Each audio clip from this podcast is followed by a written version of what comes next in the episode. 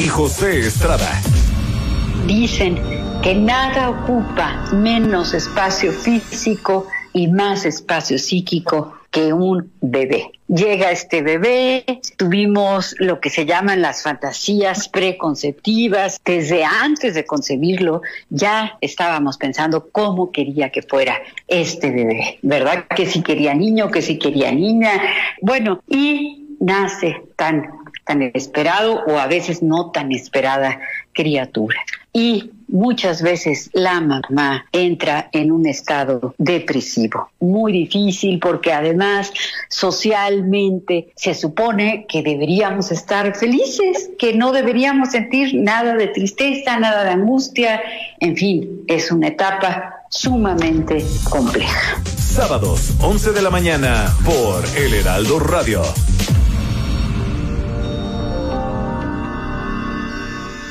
Ruta 2021, la ruta hacia las elecciones, presenta. Hola, yo soy Alejandro Cacho y esto es Ruta 2021. Siguen las críticas en contra de Félix Salgado Macedonio. Fue su compañera de partido, la diputada federal Lorena Villavicencio, quien pidió que le retiren la candidatura morenista a gobernador de Guerrero por las acusaciones de abuso sexual en su contra. El Instituto Nacional de la Ciudad de México aprobó el conteo rápido para las elecciones locales. El consejero Mauricio Huesca dijo que los conteos rápidos son una fuente de información más confiable que el programa de resultados electorales preliminares, el PREP. Mauricio Curi se despidió del Senado de la República para buscar la candidatura de Querétaro. El abanderado de Acción Nacional solicitó licencia en el cargo de forma indefinida para enfocarse de lleno en su campaña electoral. El Instituto Nacional Electoral ordenó bajar los spots de radio a favor de Alfonso Durazo en Sonora. Los considera propaganda irregular que podría afectar la equidad de la contienda. El gobernador de Baja California, Jaime Bonilla, aseguró que no meterá las manos en las elecciones locales. Esto luego de que hubo algunos reclamos por su posible injerencia en la renovación del gobierno estatal.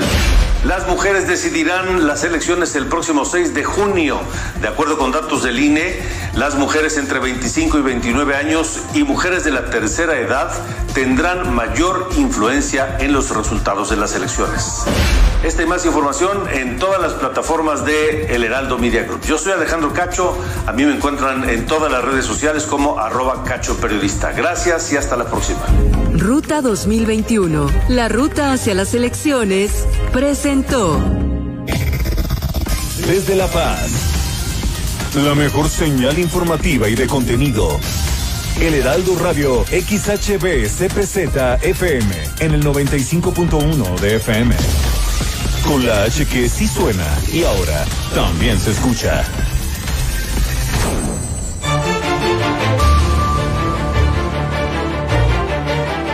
Muy buenas tardes, estas son las noticias de este lunes 8 de febrero. Iniciamos semana de sábado a lunes. Del sábado al día de hoy, 41 casos nuevos de COVID-19 y lamentablemente 13 muertos. Pero el acumulado de muertos del lunes a lunes en una semana es de 70 muertos aquí en Baja California Sur. El Instituto Estatal Electoral ratificó el método de selección de candidatos de Morena PT, pese a las impugnaciones del el Partido Acción Nacional y de Armida Castro. El dirigente de Morena, Mario Delgado, dijo que no va a haber compensaciones de ninguna especie para los exaspirantes a cualquier precandidatura y que no fueron ganadores en esta encuesta. Manuel Cota, aspirante a la precandidatura, por la alcaldía de La Paz dijo que confía ir en arriba en las encuestas y que hará los señalamientos correspondientes si no hay transparencia. También se registró Milena Quiroga como aspirante a esta la coordinación de la defensa de la 4T para el municipio de La Paz. Así es como eh, definen ellos la aspiración a una precandidatura por el municipio, por los municipios. De este lunes al miércoles bajarán de nueva cuenta las temperaturas en el estado. En Los Cabos, Guillermina de la Toba, nuestra corresponsal, nos informa sobre eh, las fiestas que hubo este fin de semana. Al menos fueron ocho, ocho fiestas canceladas en las cuales, bueno, les cayó la ley. El Ayuntamiento de La Paz dijo que no fue embargado por el SAT, sino que atendió una solicitud de información. Les vamos a tener las estadísticas de accidentes al cierre de enero. El alcalde de La Paz, Rubén Muñoz, entregó cuatro pavimentaciones nuevas aquí en la capital del estado y el gobernador recibió los resultados del Censo Nacional de Población y Vivienda. Con esto nos vamos a ir este lunes 8 aquí en el Heraldo Radio La Paz.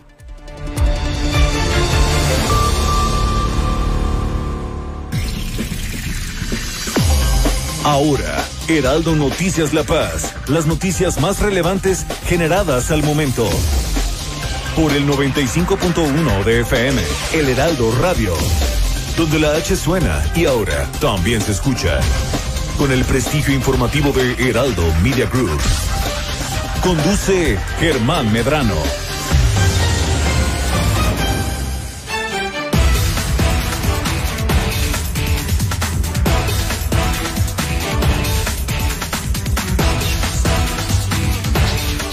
Muy buenas tardes, bienvenidos sean todos ustedes al Heraldo, al Heraldo Radio La Paz. Soy Germán Medrano y a través del 95.1 le doy la más cordial bienvenida y pues eh, desearle a usted que tenga una semana exitosa. Hoy, lunes 8 de febrero. Bueno, ¿cómo estamos iniciando la semana aquí en Baja California Sur?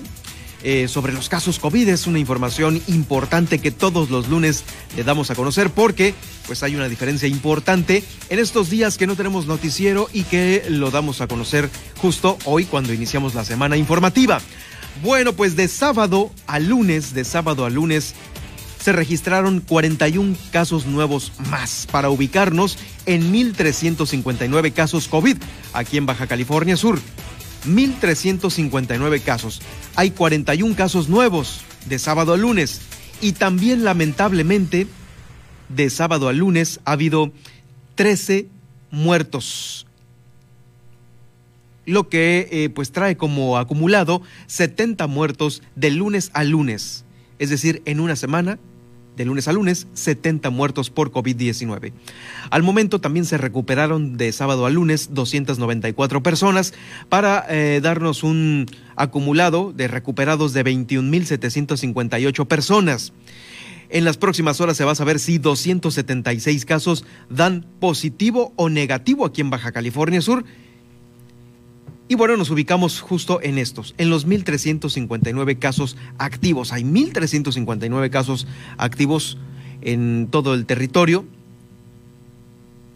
Y de sábado a lunes, 41 eh, nuevos. Bueno, es la numerología COVID para este, para este fin de semana. Vamos a escuchar al secretario de Salud precisamente dar estas cifras en las cuales, eh, pues, eh, hay a veces algunas mesetas, algunas altas y bajas en esto que estoy comentando. Lo escuchamos, es Víctor George Flores hospitalizados sí se han, se han incrementado, tenemos que recordar que los últimos días no ha incrementado mucho, pero tenemos todavía los hospitalizados de semanas pasadas, en promedio se llevan como 15 días los hospitalizados, algunos se llevan hasta un mes, mes y medio, entonces lo que nos ha estado incrementando pues el número de, de pacientes hospitalizados, las estancias que tenemos, porque en promedio se quedan 15 pacientes. Las muertes, si bien tuvimos unos días pues muy álgidos, afortunadamente los últimos días pues se han registrado un poco menor número de defunciones que al final del día pues sí eso es algo que no, no, tiene vuelta para atrás. Cuando un, un, individuo fallece pues hay un hay una afectación pues a un núcleo familiar. En más información, en una nota que publica ABCS Noticias de la reportera Abril Tejeda, le doy a conocer que el sábado 6 durante la sesión del Consejo General del IE se aprobó el método de elección de los candidatos de la coalición Movimiento de Regeneración Nacional Morena y del PT, el Partido del Trabajo, luego de que eh, se impugnaran estos métodos por parte de Acción Nacional y también por parte de la alcaldesa de Los Cabos. El Consejo aprobó por unanimidad el método, ya que confirmó que el candidato de Los Cabos será electo mediante una encuesta entre precandidatos de Morena y del PT, y el militante que resulte ganador contenderá representando las siglas del partido PT. Esto para el proceso electoral 2021 en el municipio de Los Cabos. El candidato a presidente municipal de Los Cabos, eh, candidato o candidata, se definirá por este método de encuesta. En cuanto al candidato a gobernador, La coalición Juntos Haremos Historia indicó que el candidato será electo a través de la, comisión coordinadora de la coalición antes mencionada. Además, el precandidato deberá buscar el consenso eh, con el partido aliado, en este caso con el PT, para poder validar su registro debido a que dicho candidato, o sea, Víctor Castro, es emanado de Morena y tiene que coquetearle al PT, tiene que haber consenso con el PT para que vaya Víctor Castro. En este caso, pues bueno, ya sabes, han tomado las fotografías, han estado ahí eh, publicando, tanto unos y otros, que están en Morena y en PT, en sus redes sociales, este, pues este acuerdo ya eh, consensado. Las partes acuerdan que el nombramiento final de la candidatura a la gobernatura del estado de Baja California Sur, tomando en consideración lo señalado en las cláusulas, será determinada este, este nombramiento final por la Comisión Coordinadora de Juntos Haremos Historia por Baja California Sur. La coalición estipuló que en cuanto a los militantes electos por cargos de eh, diputaciones locales o ayuntamientos, estos serán determinados a través también de esta Comisión Coordinadora de esta eh, coalición, tomando en cuenta los perfiles de cada partido que se impulse eh, para dichos cargos, menos para el de el Ayuntamiento de Los Cabos, donde allá ya se acordó que va a ser eh, siglado por el PT, el candidato a la alcaldía municipal.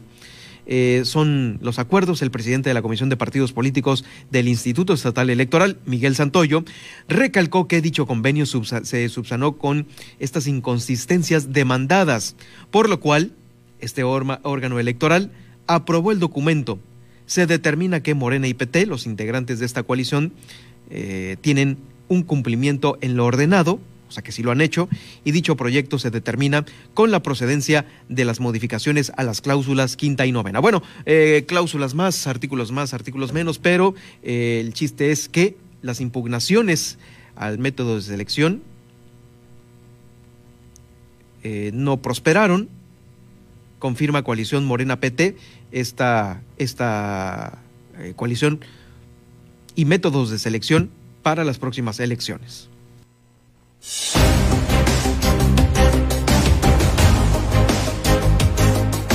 En este momento le agradezco que me tome la llamada Mario Delgado, quien es el eh, presidente nacional de Morena en su gira por Baja California Sur. Mario Delgado, ¿qué tal? Muy buenas tardes. Bienvenido al Heraldo Radio La Paz. Hola Germán, ¿cómo estás? No, al contrario, me da mucho gusto tener la oportunidad de estar contigo y con tu auditorio. Este pasado fin de semana hubo eh, evento importante en Morena, aquí en Baja California Sur, si gusta platicarnos. Estuve por allá el sábado, eh, muy contento de estar en, La Paz. Eh, yo viví un año en La Paz cuando era niño, entonces siempre tengo muy gratos recuerdos. Y, Inolvidable, seguramente. No, me, encanta venir a haber ido a la a La Paz y con a trabajar, Germán, a reunirnos con la militancia, con los simpatizantes. Tuve también la oportunidad de estar con, con Víctor Castro, eh, nuestro eh, coordinador para la defensa de la cuarta transformación eh, en el Estado y preparándonos para, lo que viene. Definitivamente, pues eh, bueno, seguramente el contexto en Baja California Sur ya lo sabe y hay muchas preguntas que para nuestros eh, radioescuchas nos gustaría que usted como líder de Morena en el país, pues bueno, nos, nos platicara cómo van algunos puntos. El primero de ellos, bueno, ¿qué opinión le merece usted? Pues, pues algunos grupos incómodos en Morena, algunas salidas que ha habido, inclusive este al verde, los grupos de algunas personalidades que iban por una precandidatura a la gobernatura y que pues ahorita no fueron favorecidos. Bueno, recordamos este fin de semana que Morena no se lucha por cargos, se lucha por el proyecto de la transformación entre el país y todos quienes participamos en este movimiento, pues nos da la oportunidad de, de, estar contribuyendo al proyecto de la cuarta transformación, pero siempre será lo más importante, no eh, algún cargo, no alguna ambición, alguna aspiración personal, por legítima que ésta sea. Y hay que recordar que en Morena tenemos procesos completamente abiertos y la gente decide. Aquí no hay lugar para el amiguismo, para el nepotismo, para el influyentismo, para el sectarismo, todos esos vicios que llevaron a que los otros eh, partidos pues cayeran de la gracia de la ciudadanía. Aquí tenemos que ser muy estrictos para que Morena siga siendo el partido de la gente. Sí, definitivo. Uno de esos procesos es eh, justamente el de encuestas que eh, pues ha sido muy señalado por la falta de transparencia, podemos decir, la cantidad de la muestra, las fechas de aplicación y los resultados. O sea, todos estos datos técnicos al parecer no, no han estado muy claros. Eh, ¿Estos se van a seguir aplicando de esta manera o va a haber una un reacomodo, una reaplicación de, de, este, de estos métodos para los subsecuentes necesidades? No, Germán, no hay ninguna falta de transparencia. Todos los participantes tuvieron primero información de cómo se iba a realizar la encuesta y segundo tuvieron pleno acceso a los resultados. Lo que sí no se vale es poner en duda nuestros procesos internos que se hacen con absoluta honestidad, profesionalismo, con transparencia, por algún interés particular, por poner, eh, poner en duda estos procesos no es otra cosa más que ser desear con el movimiento que le abre la, oportunidad a distintos liderazgos de participar en favor de la cuarta transformación. Pero un, un morenista de verdad que está comprometido con este proyecto, pues no, no, no eh, denosta al propio partido o a sus integrantes porque es incluso ir en contra de los propios estatutos del partido. Entonces hay que ser muy responsables, hay que cuidar mucho a Morena, porque la gente quiere mucho a Morena. Y quienes participamos en este movimiento, pues debemos estar siempre a la altura del pueblo de México. Ya hubo algunos acuerdos con eh, pues algunas figuras eh, que estaban también por por esta precandidatura a la gobernatura. Hubo un acuerdo con eh, Rubén Muñoz, el principal de los de las figuras que, que señaló este tipo de cosas. Es que no, a ver, es que Morena no es un pastel que haya que haya que repartir que nos podamos sentar y acordar eh, dividirnos espacios o candidaturas. Eso no, no funciona así en Morena. Aquí el proceso está abierto, ahora para los cargos federales, la Cámara de Diputados, también para todos los procesos locales. Y bienvenido quien quiera participar. Las reglas son claras, ahí están nuestros estatutos que señalan primero el consenso y segundo la encuesta como la vía para ser candidatos. No es, aquí no hay negociaciones en los oscurito no hay compensaciones de ninguna especie, porque si caemos en eso, pues estaríamos matando la esencia de nuestro movimiento. Eh, es un instrumento de lucha del pueblo de México. Eh, definitivo. Eh, pues lo otro que también permea aquí en Baja California Sur son pues los señalamientos de la alcaldesa de Los Cabos, Armida Castro, respecto a estos comentarios misóginos, lo definió ella. De mira, se vale el debate político, se vale que haya aspiraciones, pero si de verdad estamos en Morena hay que cuidar al movimiento. Yo llamo a la responsabilidad, llamo a la unidad de todas y de todos. No hay límites a quien quiera participar, no se va a, digamos, a, dejar afuera a nadie eh, por el tema de género. Al contrario, ahí está la convocatoria, es pública, está en internet. Quien quiera participar, que participe, pero así como se garantiza el derecho a participar, lo único que exigimos es que respeten y cuiden al movimiento. Bien, estamos platicando con Mario Delgado, el dirigente nacional, el presidente nacional de Morena, eh, en su reciente visita aquí por Baja California Sur. Dirigente, eh, ¿cuáles son ahora eh, pues los pasos a seguir? ¿Qué es lo que sigue para Morena aquí en el estado sobre los tiempos que pues bueno justamente incluyen las convocatorias y pues bueno en este caso las las las aspiraciones de muchos que en este caso van a las alcaldías? Bueno, habrá definiciones en las próximas semanas entraremos a un proceso de encuestas para, para definir las eh, presidencias municipales, las diputaciones locales, las diputaciones federales. También eh, queremos tener a los mejores candidatos y candidatas que elija la gente. Vamos a una batalla contra una alianza que se ha, se ha quitado las caretas, las máscaras, nos muestran el mismo rostro, el rostro de la corrupción, de las complicidades, quieren pues mantener los negocios al amparo del poder eh, y a nivel federal pues no queremos que regrese la corrupción, queremos seguir adelante con el proyecto de la transformación, con el proyecto de nuestro presidente Andrés Manuel López Obrador. Viniste a Baja California Sur con un ánimo de unidad para que pues de nueva cuenta eh, se alcen eh, pues las voces y pues la fotografía salga completa en lo que conocemos nosotros como Morena aquí en Baja California Sur. Absolutamente hay un gran ánimo y también, bueno, puede haber diferencias entre algunos dirigentes, pero la Fuerza Morena no son sus dirigentes, está abajo, es con la gente. La Fuerza Morena es el pueblo organizado. Agradezco mucho la presencia de eh, Mario Delgado, presidente de Morena a nivel nacional, en su visita aquí por Baja California Sur.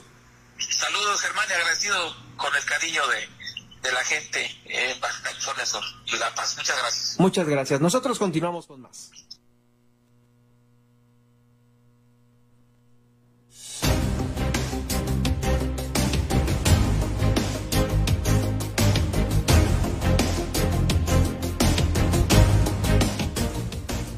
Continuamos con más aquí en el Heraldo Radio La Paz y bueno, como les decía, este fin de semana hubo registros en la capital del estado.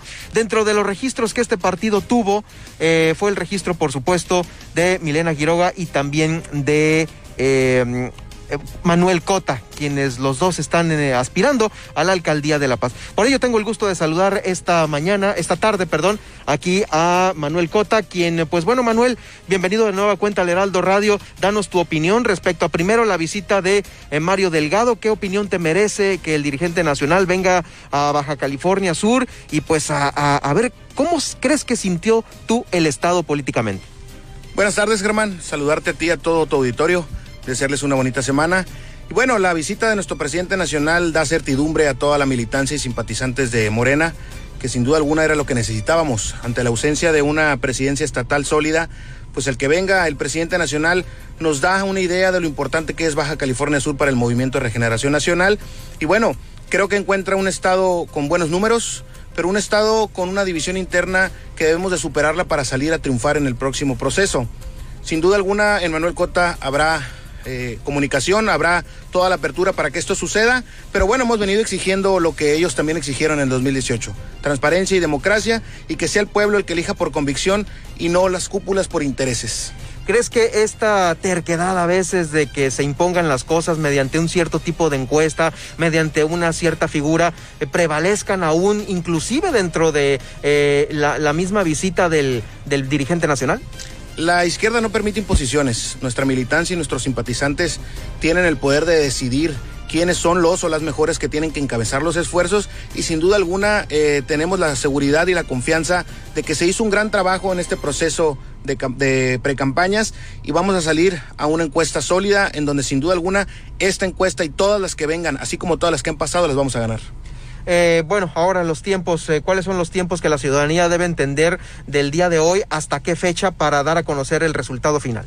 Bueno, estamos esperando eh, la convocatoria del partido para que nos siente y nos platique quién es la casa encuestadora, cuál va a ser la metodología, pero sobre todo en qué fecha se va a iniciar para que así todos los simpatizantes y militantes del movimiento puedan ellos tomar decisiones y participar en esas encuestas. Estamos listos para todos los procesos que vengan para ayudar a quienes encabecen esos esfuerzos, pero sobre todo para que la gente, el pueblo y los equipos se sientan integrados. ¿Consideras que no debe de haber una encuesta única, sino encuestas que poco a poco vayan midiendo cómo se va moviendo el sentir de la gente? Inclusive, ya ha llegado y cercano el día, de, el, día final para decidir quién va a encabezar, eh, obviamente, la precandidatura. Ya ha habido varias mediciones anteriores y creo que están midiendo mes con mes. Es importante para conocer cuáles, cuáles han sido las tendencias, quiénes hemos crecido y quiénes han decrecido o quiénes se han mantenido. Entonces es importante que la rentabilidad política se mida para poder tomar mejores decisiones.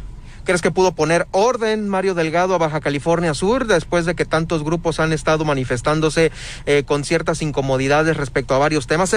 ¿Se, habrá ido satisfecho o todavía con una incertidumbre de, que, pues bueno, finalmente a veces lo que él pueda venir a sugerir eh, se lo pueden prácticamente pasar por el algo del triunfo aquí en Baja California Sur?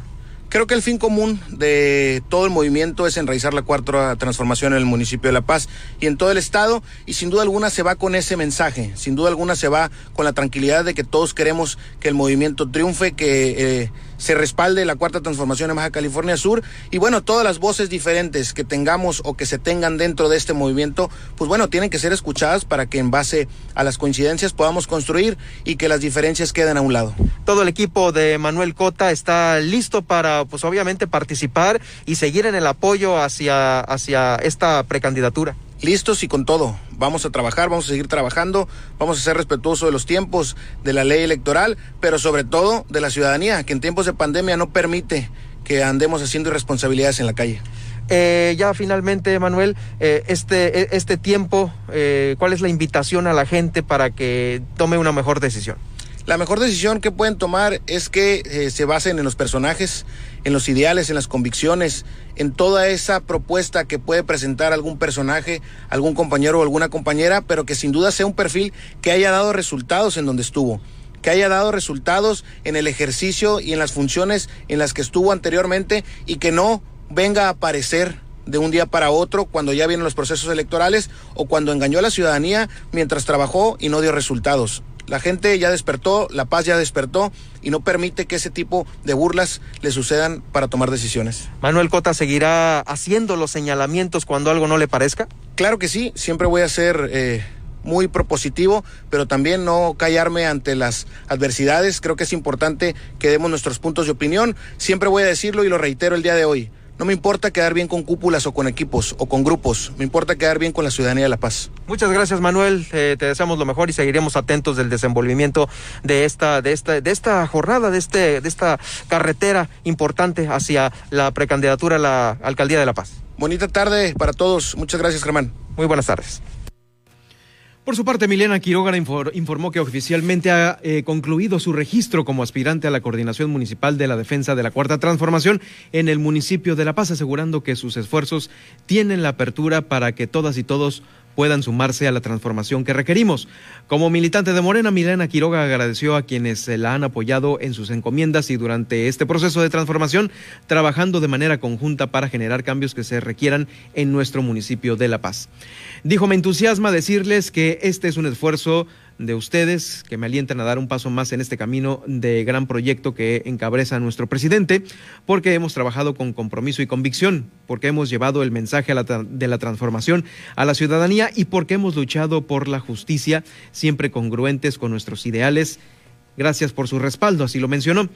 Agradeció a quienes se han, eh, que se han, eh, como ella, confiado en que sí es posible consolidar la transformación del municipio de La Paz. Es el comunicado de Milena Quiroga también durante su registro, también a eh, pues, ser la aspirante a la alcaldía de La Paz. Vamos a una pausa y regreso con más información. Heraldo Noticias La Paz, 95.1 de FM.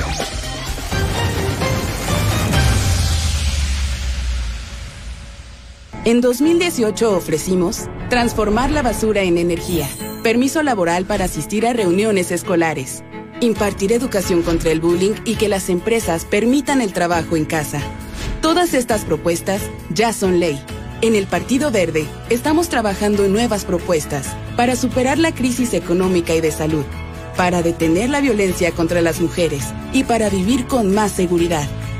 Juntos podemos cambiar nuestra realidad. Partido Verde. Hemos estado en semáforo rojo casi todo el año. Y aunque sabemos que ha sido un año lleno de problemas y retos, es momento de seguir adelante. En RSP nos identificamos con las mexicanas y los mexicanos que siempre tienen el semáforo verde para ingeniárselas y salir adelante. Nosotros somos una red ciudadana progresista que como a ti, nada nos detendrá para llevar a México adelante. RSP Súmate a la red progresista y vamos juntos adelante. Entra a redes sociales progresistas.org. Doctor Javier Tello, analista de políticas de salud vemos en la calle que hay mucha gente que no tiene cubrebocas, pero esto es porque no hay un mandato para hacerse y porque, o sea, no se ha hecho de manera obligatoria como debería hacerse en muchos países y porque también no hay un liderazgo, Blanca, no hay un liderazgo realmente en este país que esté diciendo hacia dónde vamos y esos son los caminos a seguir, ¿sí? Sí sirve, yo me lo pongo. Heraldo Media Group. Jesús Martín Mendoza.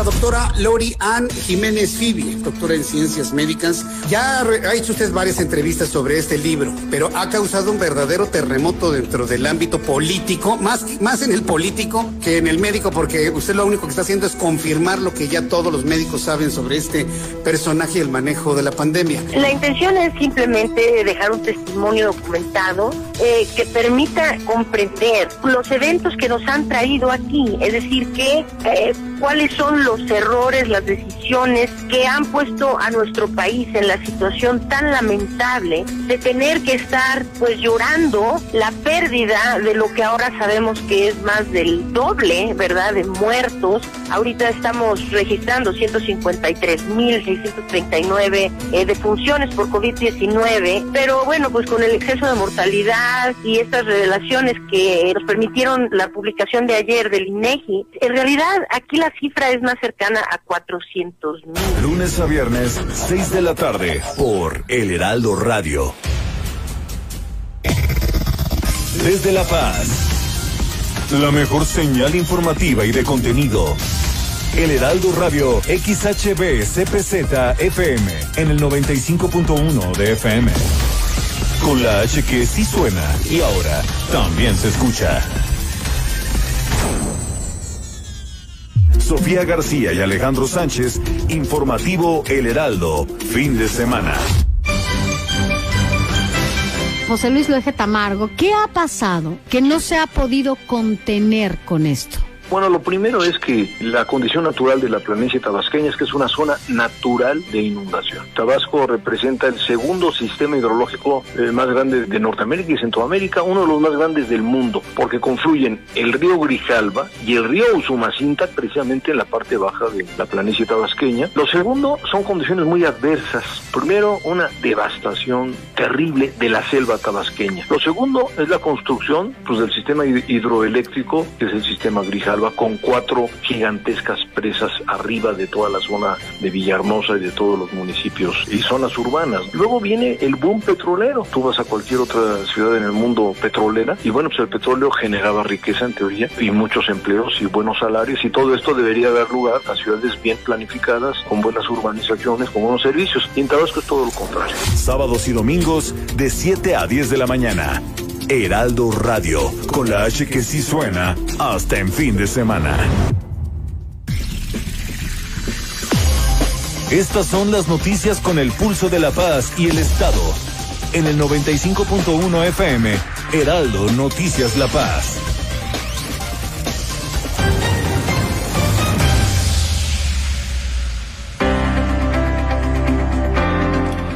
Y bueno, de, bueno, nueva cuenta el frío puede, va a invadir Baja California Sur, nuestra capital del estado, como ya se ha dejado sentir en estas horas, iniciando el lunes, y así va a estar hasta el próximo vier, hasta el, próximo miércoles, para tener la fecha un poco más exacta.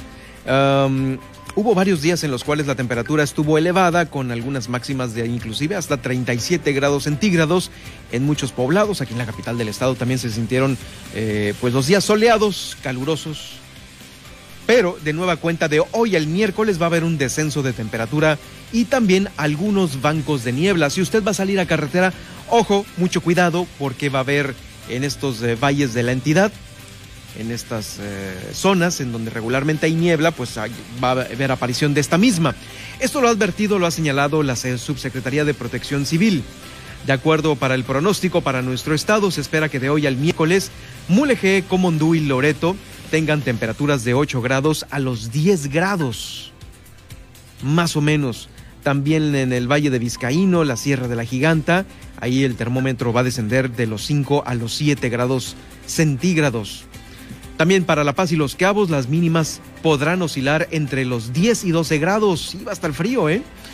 Y en máximas, inclusive hasta los 16 grados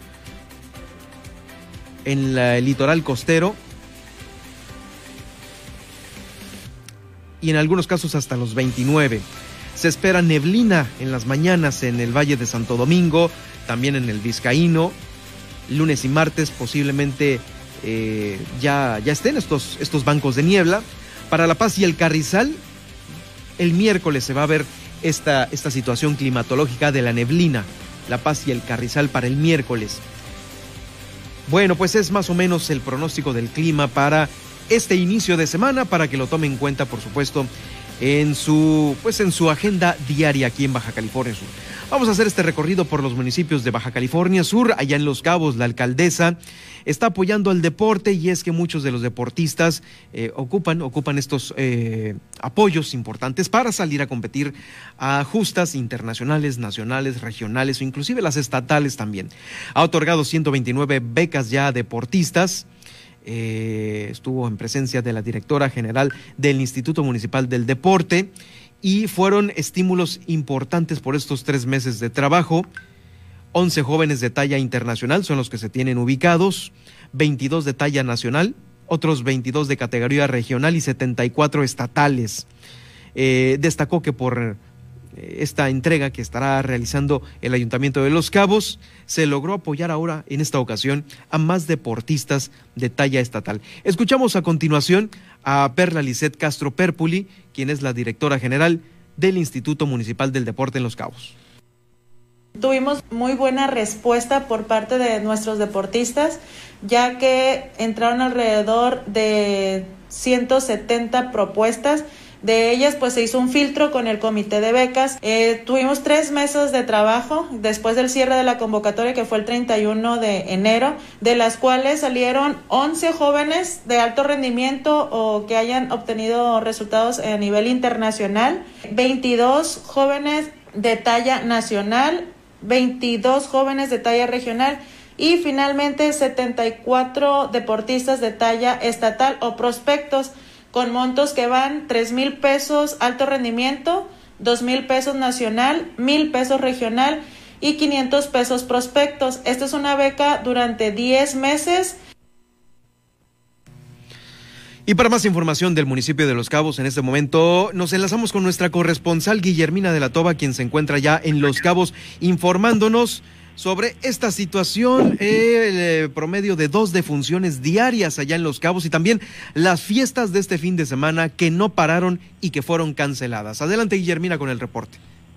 ¿Qué tal, Germán? Muy buenas tardes. Efectivamente, como bien lo mencionas, eh, pese a los eh, contagios de COVID en el municipio de Los Cabos, pues las fiestas no paran. El director de Protección Civil eh, pues da a conocer que este fin de semana poco más de ocho fiestas en domicilios fueron suspendidas. Esta es la entrevista. El día de ayer tuvimos cerca de este ocho, ocho apercibimientos a casa habitación donde había reunión, había fiesta con más de 10 personas, con música a todo volumen, en unas hubo este banda musical, este lo vamos a seguir haciendo conforme también el, Estado de Derecho nos lo permita, lo vamos a seguir haciendo, lo vamos, vamos a continuar, no vamos a bajar la guardia, vamos a vamos a tener que implementar multas más elevadas todavía, vamos a tener que, que, apretar muchísimo más las tuercas, porque no, verdad, es, es increíble que todavía haya gente, perdón la expresión, pero gente obtusa o gente que carente de criterio, de que piensa que esto es, es una gripa o que no existe, y con los números que tenemos y con los números de fallecidos que tenemos, no sean receptivos. Entonces, continuaremos nosotros hasta lo más que podamos, aplicando siempre también pues este, el Estado de Derecho. Bien, más información, eh, la mesa del Consejo Coordinador de los Cabos pues bien eh, dan a conocer esta situación, el tema de, los contagios, la preocupación, que existe, por supuesto, eh, señalaban que bueno, pues al día se están realizando dos defunciones, ya lo mencionábamos la vez pasada, que son personas de 50 años en adelante. Escuchemos este, se ha mantenido en estos últimos días. del viernes pasado teníamos 85, hoy tenemos 79. Aparece una pequeña este, baja en materia de hospitalizados, pero también hay que decirlo y, con preocupación y, con, y como un llamado de atención es que también el número de defunciones ha estado dándose de manera intensa. Simplemente en los últimos días, bueno, en las últimas semanas ha habido un promedio de dos defunciones diarias menores, que 60% aproximadamente se tiene registro de que el 60% aproximadamente de las personas que están hospitalizadas tienen 50 años o más,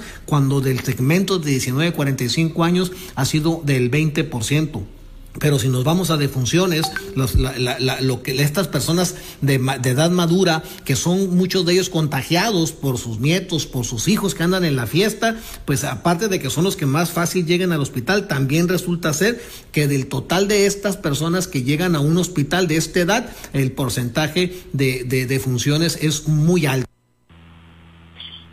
Frente te comento que bueno, esta mañana choferes de la plataforma Uber se manifestaron aquí en San José del Cabo, eh, iniciaron un recorrido en lo que es la zona conocida como eh, Costa Azul, posteriormente eh, se metieron a las colonias y terminaron en Palacio Municipal. ¿Qué están pidiendo? Están exigiendo a las autoridades que los dejen trabajar. Estamos haciendo la, la caravana porque ya es una injusticia lo que está cometiendo el gobierno con nosotros. A nosotros nos dicen que no pagamos impuestos cuando después de cada servicio a nosotros nos descuentan un impuesto. Este, todo el tiempo es una cacería, nos tratan como si fuéramos delincuentes. Y la verdad pues creo que estamos trabajando y los delincuentes están, están fuera.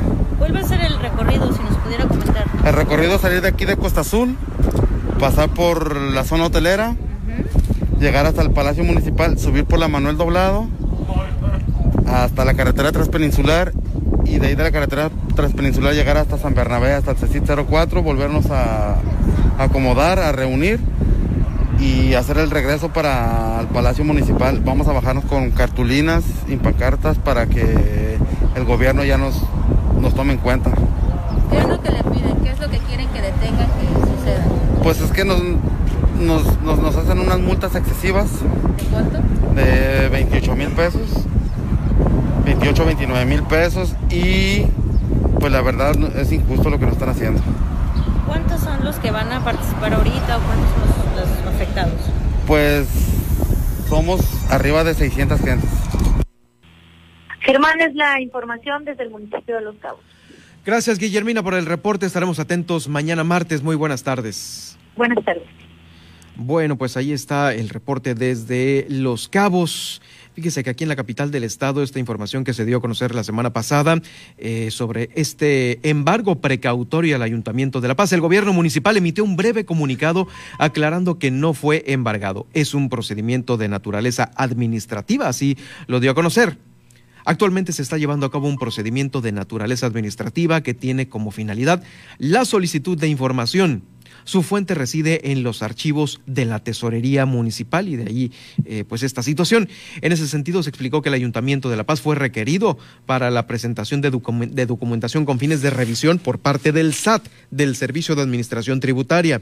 Una vez que la documentación requerida sea revisada, se estará en condiciones de saber la forma en que la institución dará cumplimiento a esto a esta disposición de ley. En su momento se informó que la ausencia de declaraciones por retenciones del, eh, del impuesto sobre la renta y timbrados en algunos periodos sería la causa por eh, la cual el personal de SAT acurrió a las instalaciones del Ayuntamiento de La Paz. Esto fue lo que pues encendió las torretas, las luces de todo mundo, ¿no? Se informó que hubo una reunión de trabajo con eh, el personal tributario, con el personal del SAT, en el cual sostuvieron y estuvieron presentes la síndica Marta Judith Páez Osuna, el tesorero Rafael González Villa, así como el director de la Consejería Jurídica Humberto Montiel Padilla y personal de la Contraloría Municipal. En fin, que el ayuntamiento ha aclarado que fue el atender una solicitud de información allí en el ayuntamiento de La Paz. Bueno, pues es lo que se tiene hasta este momento.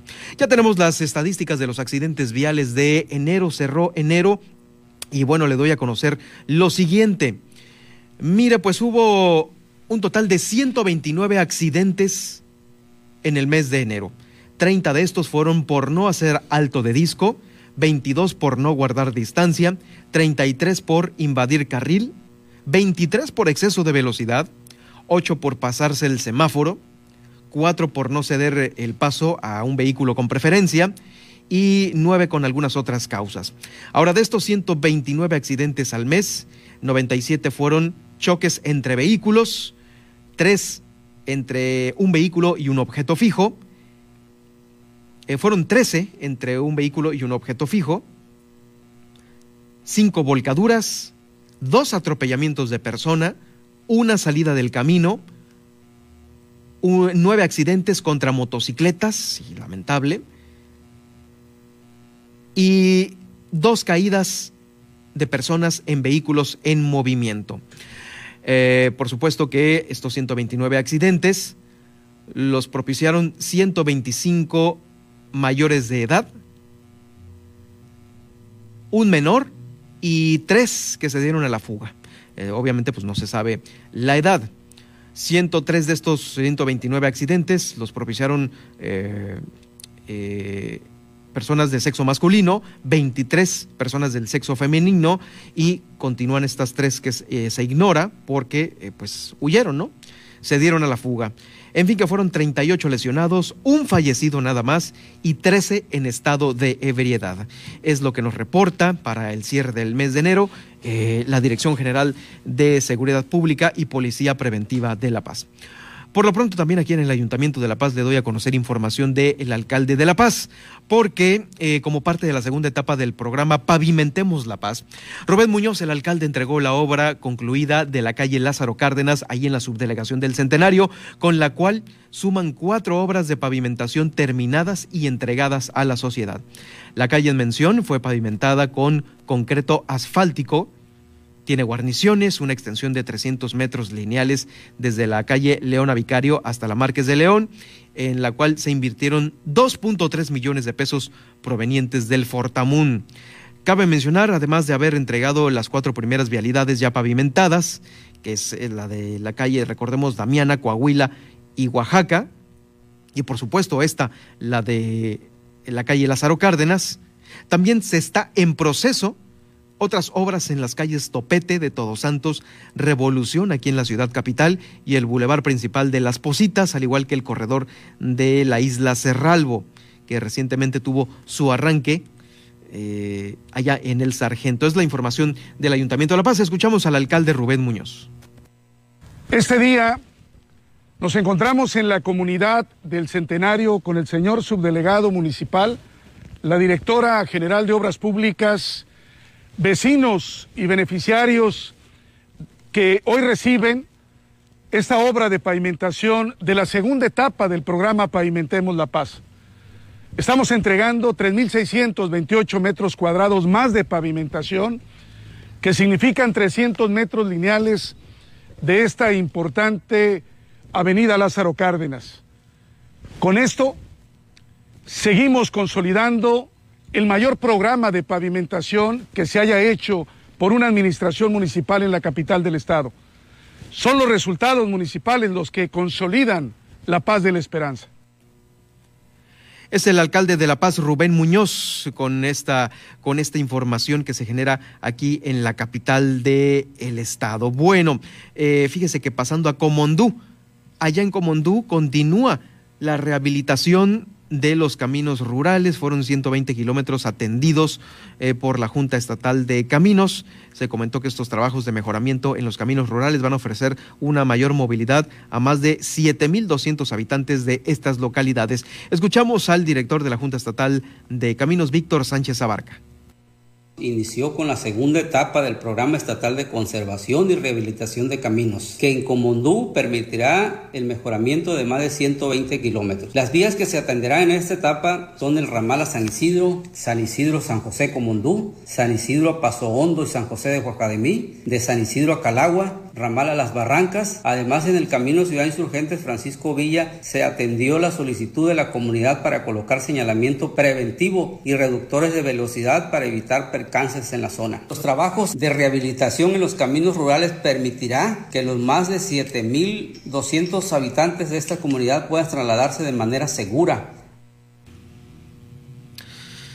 Ahí está este, este reporte. Oigan, por otro lado, también ya que estamos cerrando este recorrido por los municipios de Baja California Sur, durante la contingencia sanitaria por COVID-19, el personal de los albergues escolares de la CEP está cumpliendo con los protocolos marcados por las autoridades sanitarias. Están brindando apoyo académico, atención psicológica para todos los alumnos que habitan en estas zonas que carecen de conectividad es decir, de una eh, señal de Internet. Todo esto para que no abandonen la escuela. Esto lo da a conocer la titular eh, María de los Ángeles Rodríguez Corrales, es eh, una funcionaria de la Secretaría de Educación.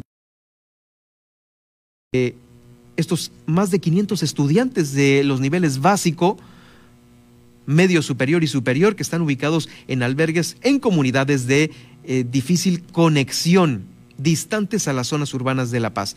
Se destacó que esta situación eh, pues ha requerido el apoyo de todo el personal que se encuentra en estos albergues para que se continúe la, la educación de ellos. La escuchamos a continuación. Por ejemplo, el personal que es administradores y administradoras, personal de psicología y trabajo social, están enfocados en realizar las visitas domiciliarias, tienen distintos objetivos. Uno de ellos es dar seguimiento a la actividad académica de los niños y las niñas, asegurarnos pues de que se mantengan en el sistema educativo, que estén realizando los trabajos, que estén recibiendo los trabajos y en algún momento dado si la familia vive en alguna zona muy alejada, el albergue escolar, este personal hace enlace entre los maestros y maestras y las familias eh, de estas comunidades que están mucho más alejadas y, no cuentan con internet. Todas estas actividades pues se hacen con estrictas normas de seguridad para la salud, eh, con cubrebocas y, se mantienen los protocolos adecuados pues para evitar cualquier situación de contagios. Pues la Secretaría de Educación Pública le está echando ganas a esto para continuar la educación, pero también en estas mismas zonas rurales eh, le están echando ganas los de la Secretaría de Salud, porque se están ya retomando las consultas médicas en estas zonas rurales con unidades móviles que ya están llegando a esos lugares. Son 580 localidades dispersas y de difícil acceso. Así lo comenta Mario Olivares, quien es el jefe de atención médica eh, para el fortalecimiento de estas las comunidades rurales. Por medio del programa de fortalecimiento de la atención médica, el gobierno de Baja California Sur ya retomó en este 2021 la prestación de consultas y otros servicios de salud de primer nivel en las comunidades rurales y de difícil acceso de los cinco municipios, como parte de los esfuerzos emprendidos para fortalecer la calidad de vida de las familias que enfrentan mayores condiciones de vulnerabilidad. Esta estrategia, antes conocida como caravanas de salud, emplea vehículos utilitarios que la Administración Estatal facilitó para que el personal médico, dentista, enfermería y promoción de salud visite de manera programada estas localidades a fin de que otorguen servicios médicos, realicen acciones de prevención y promoción de salud. Regresando a la capital del estado, el gobernador del estado recibió ya los resultados del Censo Nacional de Población y Vivienda 2020 realizado por el INEGI, el Instituto Nacional de Geografía y Estadística, lo cual eh, permite a muchas eh, áreas de gobierno general mejores políticas públicas, evaluar compromisos e identificar áreas de mejora para planear una mejor atención a corto plazo. El gobernador del estado, Carlos Mendoza Davis, destacó el dato sobre la tasa de crecimiento promedio anual de la población en esta, la media península, que es del 2.3, lo que sitúa a Baja California Sur dentro de las tres más altas a nivel nacional. Pues, población en crecimiento. Eh, reconoció al INEGI, a su personal, a la población de Baja California Sur, que logró concluir eh, este levantamiento y que pues la población misma también cooperó en dar esta información importante. Se verificaron los datos, se procesaron hasta llegar a la generación de estas estadísticas que hoy servirán de mucho a eh, todas las áreas de gobierno, de los tres niveles de gobierno, porque el INEGI pues ahora sí que no limita su información a, a cualquiera, ¿no? Es decir, la tiene abierta. Se recibieron las versiones impresas, las digitales de estos principales datos, el panorama sociodemográfico de México y los tabuladores ya disponibles em, de esto en la página del INEGI por si usted también eh, desea consultarlo. Y bueno, ya para cerrar este informativo, casi casi nos estamos yendo, déjeme decirle que 10 planteles de la entidad obtuvieron el distintivo Green Flag es una información que se generó la semana pasada. Mira, a veces hay información importante que eh, dejo pendiente por darle prioridad a, eh, otra que es, eh, tiene que ser puntual, ¿no? Pero esto no lo quería dejar pasar porque es una estrategia importante en donde 10 planteles del Estado obtuvieron este distintivo Green Flag. Son los galardones plata y bronce que otorga la Fundación para la Educación Ambiental por proyectos de educación ambiental ahí en, la, en las mismas escuelas, en estas 10 escuelas que obtuvieron esto. Son centros educativos que contribuyeron a librar tortugas, al desarrollo de huertos escolares, a la elaboración de composta, a las campañas del cuidado de agua, entre las más importantes. Eh, escuchamos a continuación a eh, Fernando Ojeda Aguilar, quien es el secretario de Turismo, Economía y Sustentabilidad sobre este tema A través del programa de educación ambiental, Baja California Sur eh, cuenta ya con 10 eh, planteles educativos certificados eh, con la bandera Green Flag, un certificado internacional que reconoce esfuerzos, acciones tendientes a promover entre la niñez y los jóvenes el, el cuidado del medio ambiente. Es digno de orgullo y de reconocerse un agradecimiento a los padres de familia a los planteles educativos, pero por supuesto a los jóvenes que han participado eh, de manera muy entusiasta. Ahí está el secretario de Turismo, Economía y Sustentabilidad, Fernando Ojeda Aguilar, con esta información.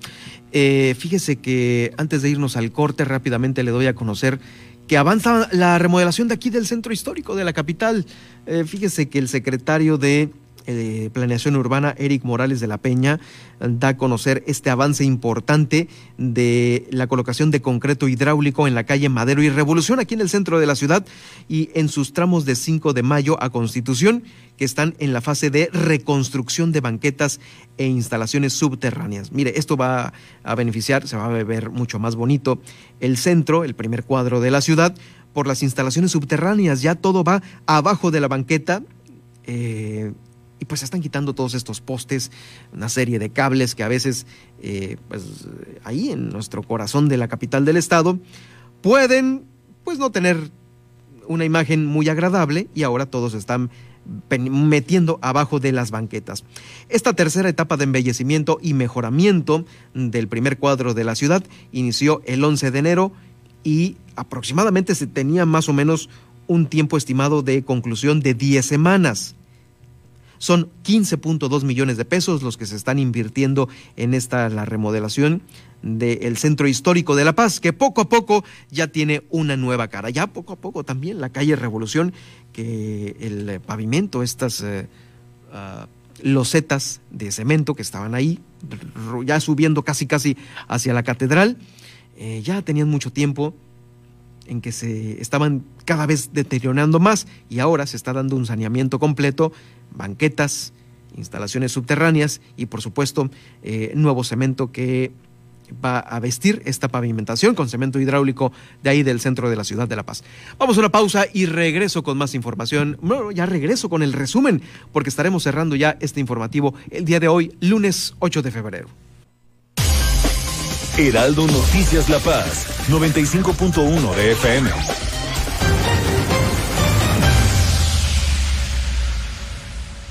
¿Te acuerdas de...? Pero te peinas, ¿eh? En 30 años, cada vez que nos peinamos para la foto, renovamos nuestra credencial y votamos, las y los ciudadanos junto con el INE construimos una democracia sólida, con elecciones libres, donde todas las voces se escuchan Hoy estamos preparados para la elección más grande de nuestra historia, que se llevará a cabo en 2021. Contamos todas, contamos todos. INE. Si te agreden o amenazan para limitar tus derechos políticos. Si te ocultan o niegan información para impedir la toma de decisiones. Si tratan de obstaculizar tu campaña si te niegan recursos económicos para el ejercicio de tu cargo. Si minimizan tus opiniones, critican tu aspecto físico o vida personal. Si no te dejan opinar o votar por ser mujer. Es violencia política contra las mujeres en razón de género. Y ahora existen normas para sancionar estas conductas. Infórmate en igualdad.ine.mx y denuncia. Contamos todas. Heraldo Radio La Paz. Con la H que sí suena y ahora también se escucha.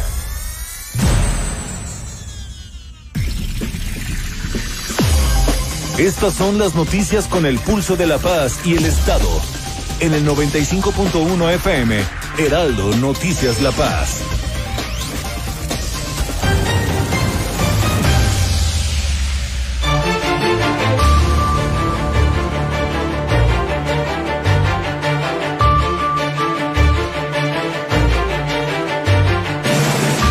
En resumen, este lunes 8 de febrero, se acumularon de sábado a lunes 41 nuevos casos COVID y lamentablemente 13 muertos aquí en Baja California Sur. El Instituto Estatal Electoral ratificó el método de selección de candidatos de Morena PT pese a las impugnaciones del PAN y de la alcaldesa Armida Castro. En entrevista aquí en Heraldo Radio La Paz, Mario Delgado, el dirigente de Morena, dijo que no va a haber compensaciones de ninguna especie para los exaspirantes a cualquier precandidatura y que no fueron ganadores en la encuesta. Esta entrevista la va a poder usted escuchar en unos momentos más en los podcasts del Heraldo Radio La Paz ubicados en eh, Apple. Spotify, iHeartRadio, TuneIn y Alexa. También Manuel Cota, el aspirante a la precandidatura por la alcaldía de La Paz, dijo que eh, confía en ir arriba en las encuestas y que hará los señalamientos correspondientes si no hay transparencia. También Milena Quiroga se registró como aspirante a la coordinación de la defensa de la cuarta transformación por el municipio de La Paz. Guillermina de la Toba en Los Cabos nos informó sobre el promedio de dos defunciones diarias allá en Los Cabos. Además, el Ayuntamiento de La Paz dijo que no fue embargado por el SAT, sino que atendió una solicitud de información. Rubén Muñoz entregó, em, eh, pues bueno, confirmó cuatro pavimentaciones nuevas para La Paz en este proceso de repavimentación. El gobernador del estado recibió los resultados del Censo Nacional de Población y Vivienda y 10 planteles en la entidad obtuvieron el distintivo Green Flag, así como galardones plata y bronce sobre este tema. Soy Germán Medrano, sígame en arroba Germán Medrano en Twitter y en Germán Medrano Nacionales en Facebook. Los dejo a continuación con Javier Solórzano y cómo se encuentra el país a continuación. Que tenga usted la mejor semana y la mejor de las tardes.